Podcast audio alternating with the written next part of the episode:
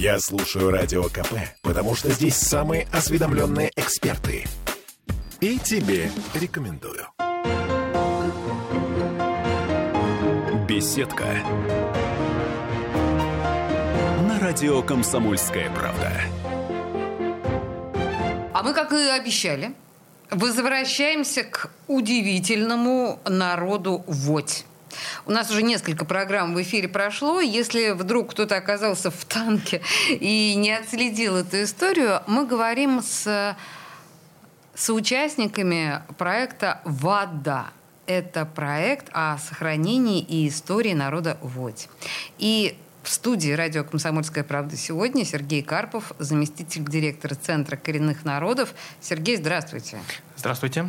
Я еще раз напомню, наверное, это важно сказать, что по мнению организаторов, не знаю, вот да, всего этого проекта, э, народ, представителей народа Водь осталось буквально 30 человек, а типа десяточек человек только знает этот язык, или это все мифы Древней Греции, Сергей? А, зависит от того, по каким критериям мы оцениваем а, наличие народа или его отсутствие. Так, но ну вы, вы не водь, судя Я не водь, я ижор, но у меня есть достаточно много знакомых вожан.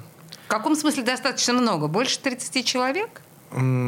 Больше 10. По нашим меркам это достаточно хороший результат, поверьте. Так, так. Если мы смотрим с точки зрения языка, то может возникнуть ощущение, что народа нету практически совсем, потому что, э, скажем так, язык не сильно, чтобы в ходу к сожалению. Это большая проблема и большая боль всех коренных народов Ленинградской области. Ну, не буду говорить за тех, которые живут на западной части Ленобласти. Скажу за за, не буду говорить о восточной части, скажу о западной, что для нас это большая боль, что у нас язык практически не используется, либо используется крайне редко и очень ситуативно. Я стесняюсь спросить, если этот язык не используется, он зачем? А, как средство внутренней коммуникации, во-первых. Во-вторых, язык – это, по сути, слепок культуры э, определенного народа. Угу. В любом языке есть определенные идиомы, определенные м, термины, слова лексический запас, который выражает определенный опыт, присущий только тому или иному народу. Именно поэтому он э, ценен э, как некое такое отражение, как символ э, народной культуры. А, можно послушать звучание языка «Водь» на сайте vada.ru. Там есть удивительные совершенно проекты, мы о них говорили неоднократно. Э, за кадром нескольких видео, посвященных эпосу народу Водь, да, типа «Война птиц и зверей», типа там «Юрчи и змеюк», если я все правильно да, произношу. Там на заднем плане мы слышим голос, который говорит на языке Водь. Он очень ну, звучит достаточно экзотично. Что вы можете сказать об этом языке сами? Помимо того, что, наверное, конечно, нам, я, в общем, немножко вас, э, ну, не то что троллила, но провоцировала, когда спрашивала, да, зачем нужно сохранять умирающий язык. Понятно, что это наше богатство. Ну, а что можно сказать об этом языке вообще? Ну, на самом деле, эта провокация практически привычная. Этот вопрос в свое время прозвучал от э, моего научного руководителя на защите моего диплома. Нужно ли, в принципе, заниматься национальной культурой? А вообще национальную культуру можно а, впечь. А нужна ли а она чё? вообще? Может быть, мы как раз идем в мир, описанный футуристами, в котором нету э, национальностей и э, различных языков есть один язык.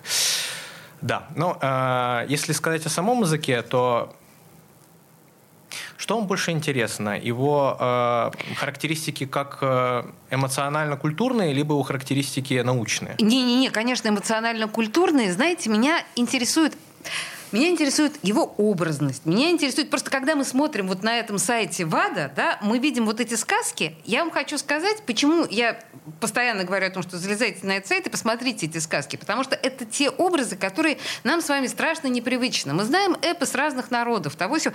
А это какой-то вообще как космический, просто из космоса. Это другие сюжеты, не те, которые нам привычны. Правильно у меня ощущение сложилось? Ну, да, можно сказать и так.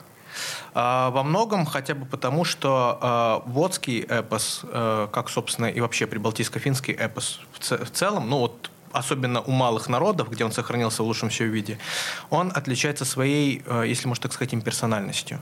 Как? Имперсональностью. Так. То есть, э, грубо говоря, э, в нашем эпосе больше акцент делается на природу, на ее силу, и герои являются как бы частью этой силы, частью природы. Они не являются, эм, скажем так, действующими лицами, которые эту природу меняют.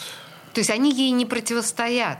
Нет, ни в коем случае. Ни в коем случае эм, эпический э, герой, э, как правило, является частью природы, выходцем из природы. Угу. Поэтому, например, если вы посмотрите текст э, вот той же сказки о Юрче и змее, угу. несмотря на то, что это не совсем чтобы водский сюжет, угу. это переделанный христианский сюжет про святого Георгия, ну, так, в общем, мало узнаваемо, скажу вам честно. Так. Ну, почему? Вполне себе узнаваемо. Да, ну вот сейчас, когда вы сказали, да. Я... Морской змей, э, девушка из благородного рода, и он ее спасает от морского змея, вполне себе распространенный фольклорный сюжет. Но, тем не менее, он появляется как бы э, из окружающего мира, как ответ на просьбы людей о помощи.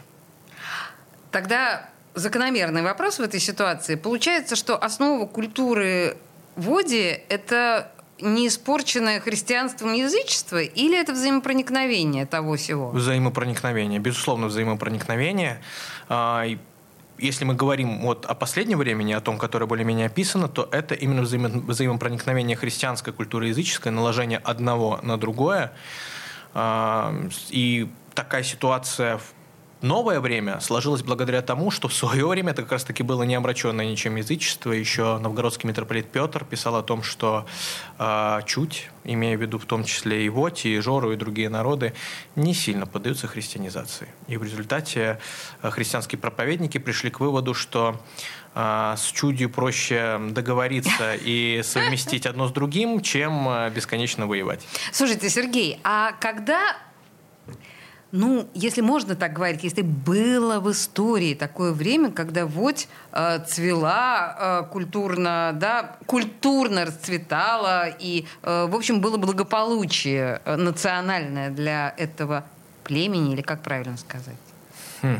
Было такое, я не знаю, в 18 веке, в 19 или, может быть, э, с 800 какого-то года есть упоминание в летописи о вашем народе? Вы имеете в виду наличие государственности? Ну, государственности, наверное, я не рассчитываю на такие уж прям, да, но когда их было много, когда они были преуспевающие, процветающие, целые поселения в воде были, такое было? Конечно, Или они всегда были очень малочисленными? Естественно, а, такое было, причем Водь занимала практически весь нынешний запад э, Ленинградской области. А, ну, то есть Собственно, их было воз... много. Да, возможно, то, что я здесь сижу, несмотря на свое происхождение, это тоже судьба, потому что я родом с Нижней Луги, и некоторые исследователи, включая, например, Ольгу Игоревну Конькову, или Мехмета Закировича Муслимова, Мехмед Закирович специалист по языку, Ольга Игоревна этнограф, они считали, что, например, Нижняя Луга – это, в принципе, такой интересный регион, где большая часть населения, называющего себя Ижорским, имеет очень сильные водские корни. То есть, грубо говоря, водь была хорошенечко перемешана с идущими, мигрирующими от э, развивающейся инфраструк... городской крепостной инфраструктуры и жорами. И, соответственно, когда-то они занимали всю эту часть, и тут мы говорим, ну, наверное, о веках с 9 по 14, с 9 по 15, приблизительно. Вот тогда это была эпоха процветания в воде. А, да, да, да. да. Я стесняюсь, опять же, спросить, а вы как различаете и жор, и водь? Есть какие-то отличия? Во-первых, э, речь. Так. Фух. А подождите, а Ижор, там много людей владеют э, ижорским языком? Есть владеющие жестким языком, и как раз-таки э, ижоры, которые с, тесно связаны с водью, ага. которые, например, живут в деревне Орлы, э, они, у них в речи больше водского, и они понимают больше водских слов, и, в принципе, у них мировоззрение ближе к водскому. Э, где-то этого меньше. То есть вы хотите сказать, что есть даже различия в мировоззрениях между Мировоззрение... ижорами и водью? Несущественные, но они имеются, безусловно, в образе жизни, в устройстве жилища и так далее, конечно. У каждого народа у каждого народа, большого или малого, эти различия есть, если даже они не видны, не, не видны глазу. То есть, если на первый взгляд мы приедем в какой-нибудь условный Э, Якутск, то может возникнуть впечатление, что особой разницы нет, разве что вот чисто антропологическая. Ну, для нас-то, конечно, да. По это... факту, конечно, это совсем другой мир. Также и с Ижорами и Важанами, несмотря на то, что из-за нашей малочисленности, из-за того, что нас 200 с небольшим человек, их порядка 60, это вот по Все-таки 60, не 30, а 60, Ну, окей. А, не будем обращаться к последней переписи, потому что она не очень релевантна, к сожалению, из-за ее особенностей проведения. Воспользуемся переписью более старой, она все-таки говорит о 60. Ага. Uh, несмотря на нашу малочисленность, все равно какие-то определенные особенности, связанные с местом проживания, с образом жизни, uh, с отношением к тем или иным вещам, природным или э, антропогенным, они все-таки имеют место быть, безусловно. Слушайте, вообще, конечно, это невероятно интересно, и если не погружаться в это, ведь э, вот на ваш взгляд, как специалисты, все-таки вы э, заместитель директора Центра коренных народов. Вот этих коренных народов, малочисленных, их в общем и целом примерно Сколько? Понятно, что нет, наверное, точной цифры. Если говорить только о Ленобласти? Да. Порядка, ну, наверное, если говорить целиком о Ленобласти, 7-8 тысяч. Просто я что, очень плохо народов? Нет, не народов, на а, людей. Представителей. Людей, представителей, если всех. Нет, ни в коем случае. Если а, а народов... народ, подождите, я вынужден вас прервать, потому что у нас реклама, да, сейчас на нас наступает. Э, давайте в следующей части скажем все-таки, сколько народов проживает разных коренных в Ленобласти. Ну и еще о всяких вот этих любопытных подробностях. Не уходите никуда. Беседка. На радио «Комсомольская правда». Бесконечно можно слушать три вещи. Похвалу начальства, шум дождя и радио КП. Я слушаю радио КП и тебе рекомендую. Беседка. На радио «Комсомольская правда».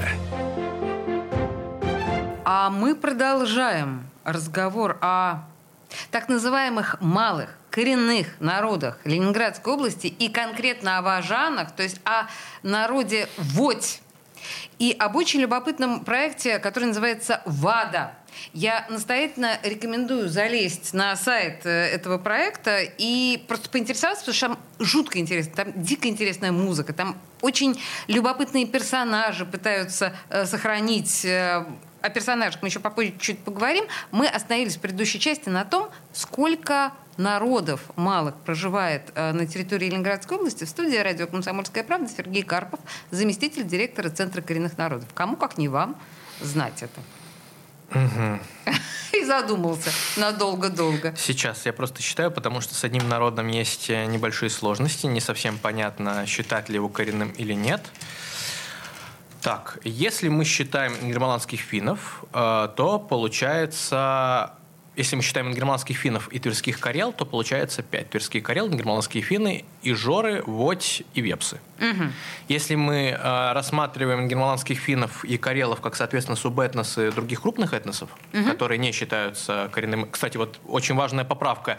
Не э, малые коренные народы, а, корен... а коренные малочисленные народы. Коренные да, много... да, малочисленные, в данном окей. термине делается ставка именно коренное их состояние. Угу. Если мы не считаем а, карелов и не считаем финнов, а считаем а, только народы, которые вот именно автохтонные данного региона, то получается... Ты слова То получается, что у нас речь идет об важанах и жорах и э, вепсах. И их всех возможно, чисто теоретически, сохранить.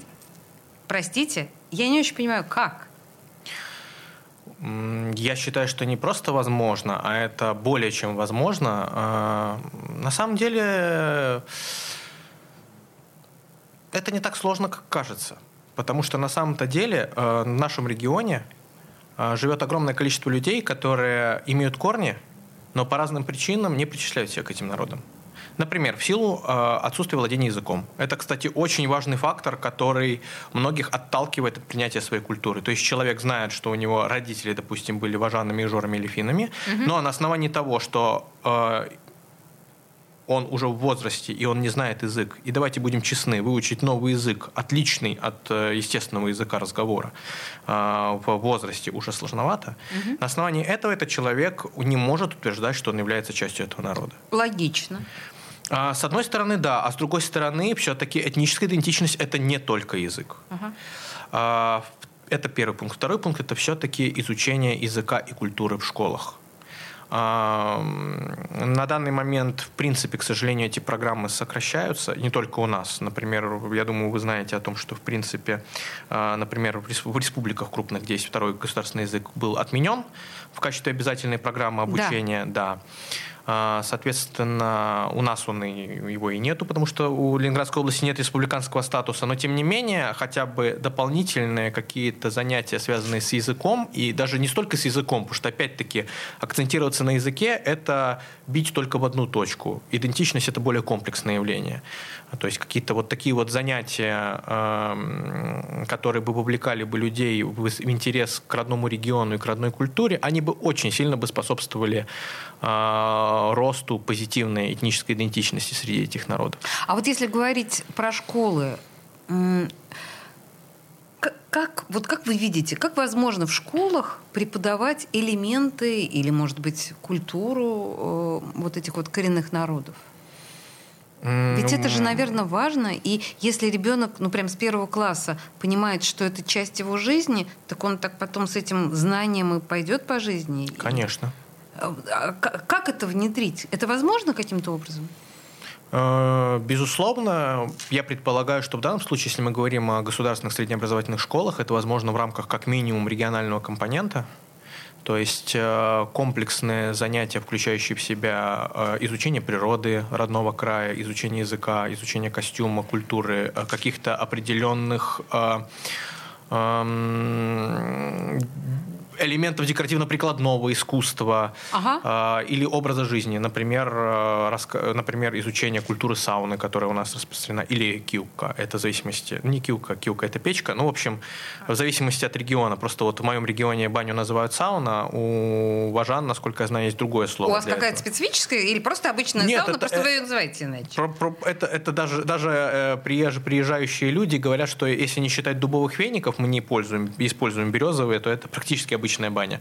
Да, но при этом это все равно определенная культура. Ага, а, ага. Посещение этого места, определенная культура а, омовения, если можно так сказать.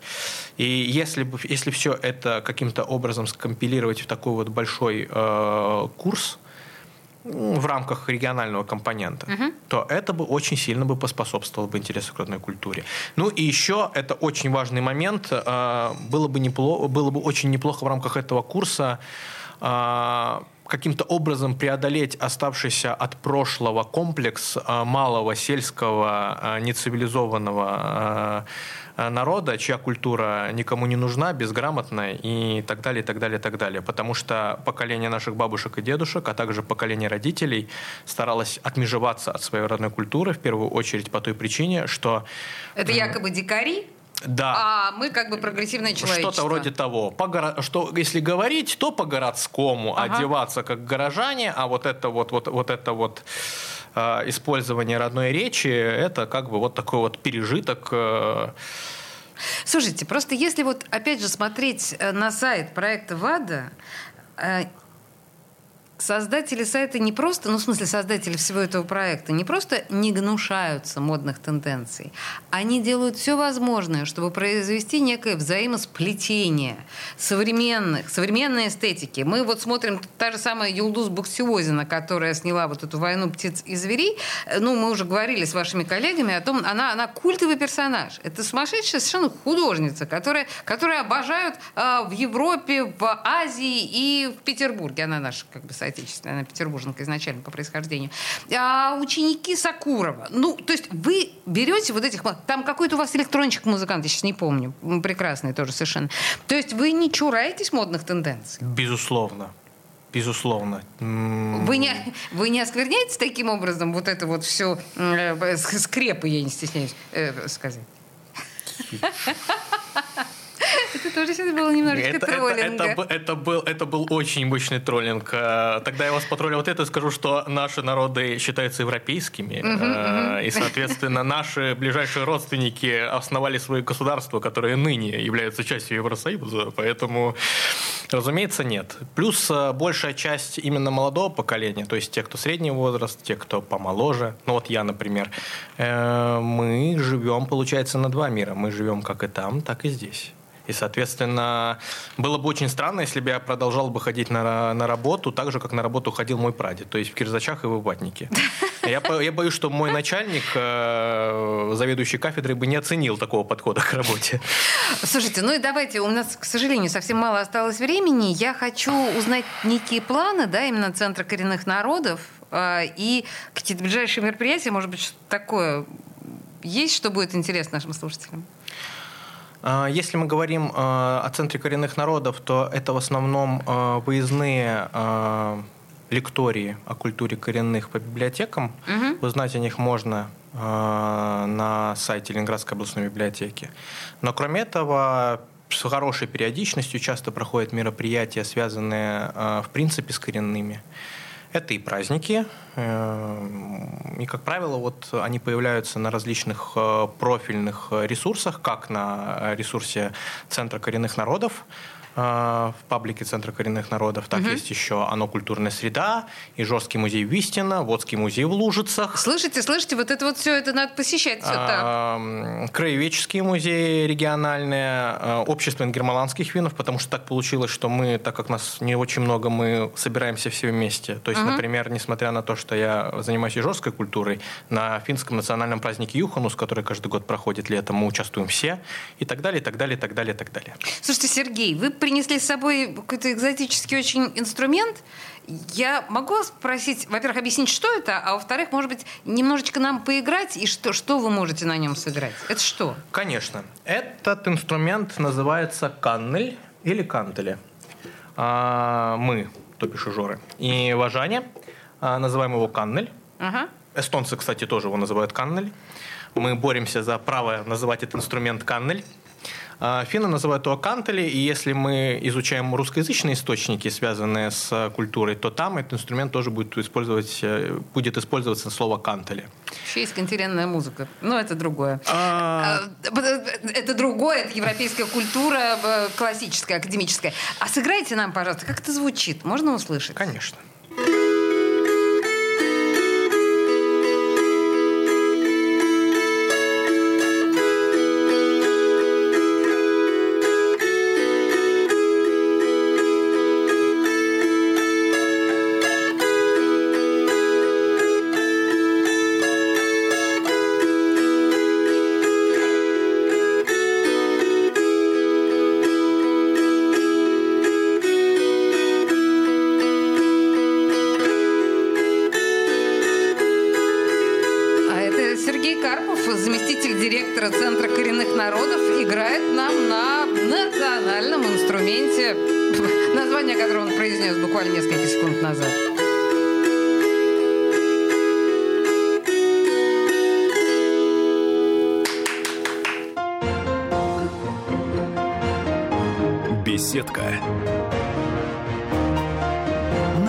«Комсомольская правда».